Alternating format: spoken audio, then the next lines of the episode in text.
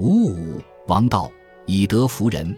孟子曰：“以利假人者霸，霸必有大国；以德行人者亡，亡不待大。”汤以七十里，文王以百里。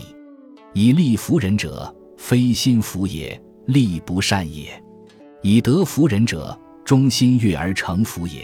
如七十子之服孔子也。是自西自东，自南自北，无私不服，此之谓也。孟子提出的王道精神。是中国政治哲学的一个大原则。自孟子提出这个观念以后，中国历代的政治思想均以此作为政治的大原则。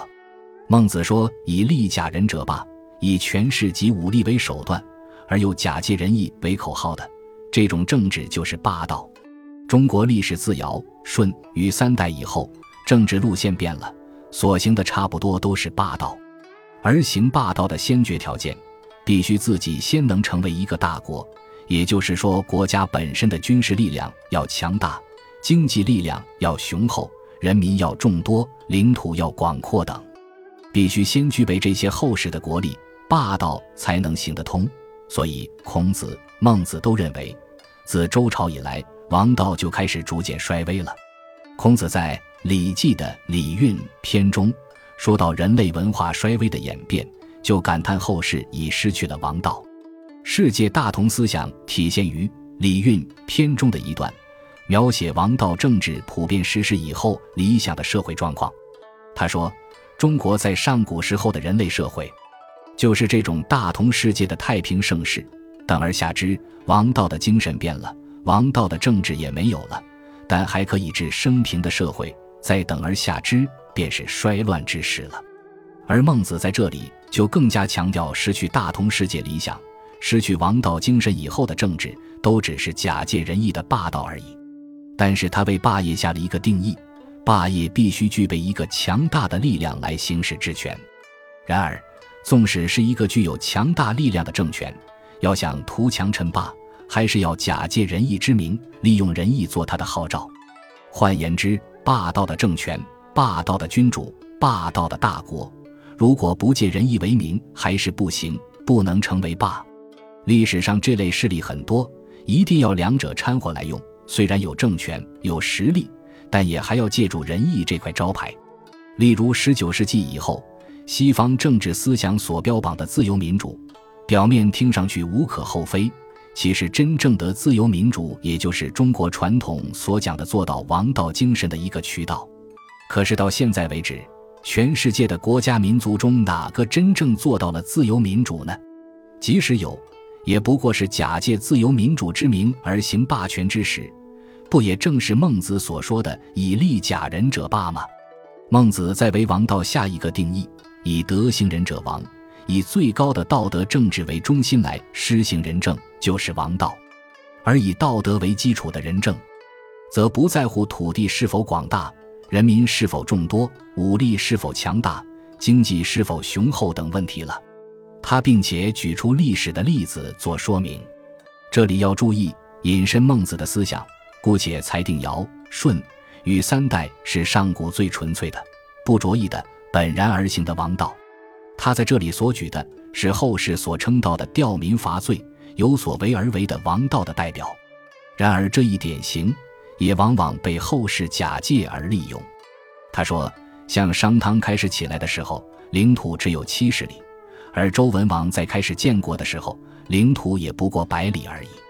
幅员如此之小，他们却能够施行仁政，因为他们在施行之初，并不是企图扩大领土，成为大国，也没有其他的野心，那是以一个道德的政治思想做原动力。所以不需要假借一个大国的力量去行使仁政。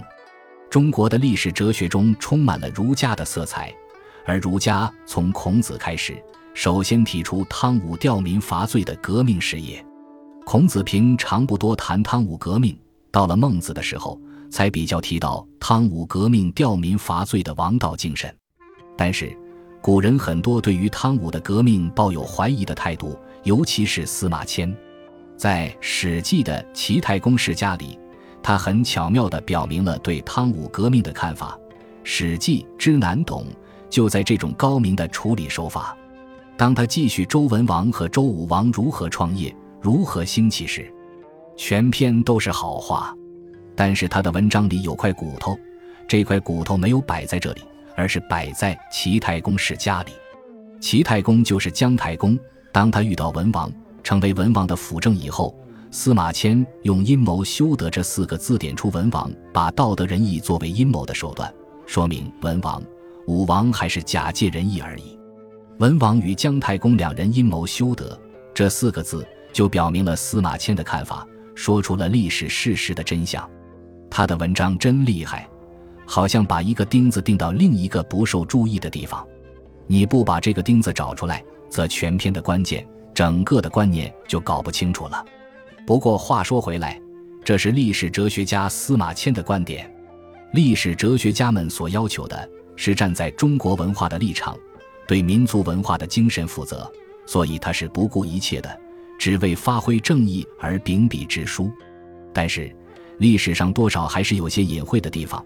基于私德，司马迁不便做露骨的批评；基于公道，司马迁又不得不说出微言大义。于是，他运用高明的智慧、优美的文字以及巧妙的手法，完成了这部巨著。所以，这部《史记》传下来。他敢吹这个牛，说藏诸名山，传之其人。因此，我们读《史记》必须细心体会，否则很多关键就忽略过去了，而不能懂得《史记》的真意。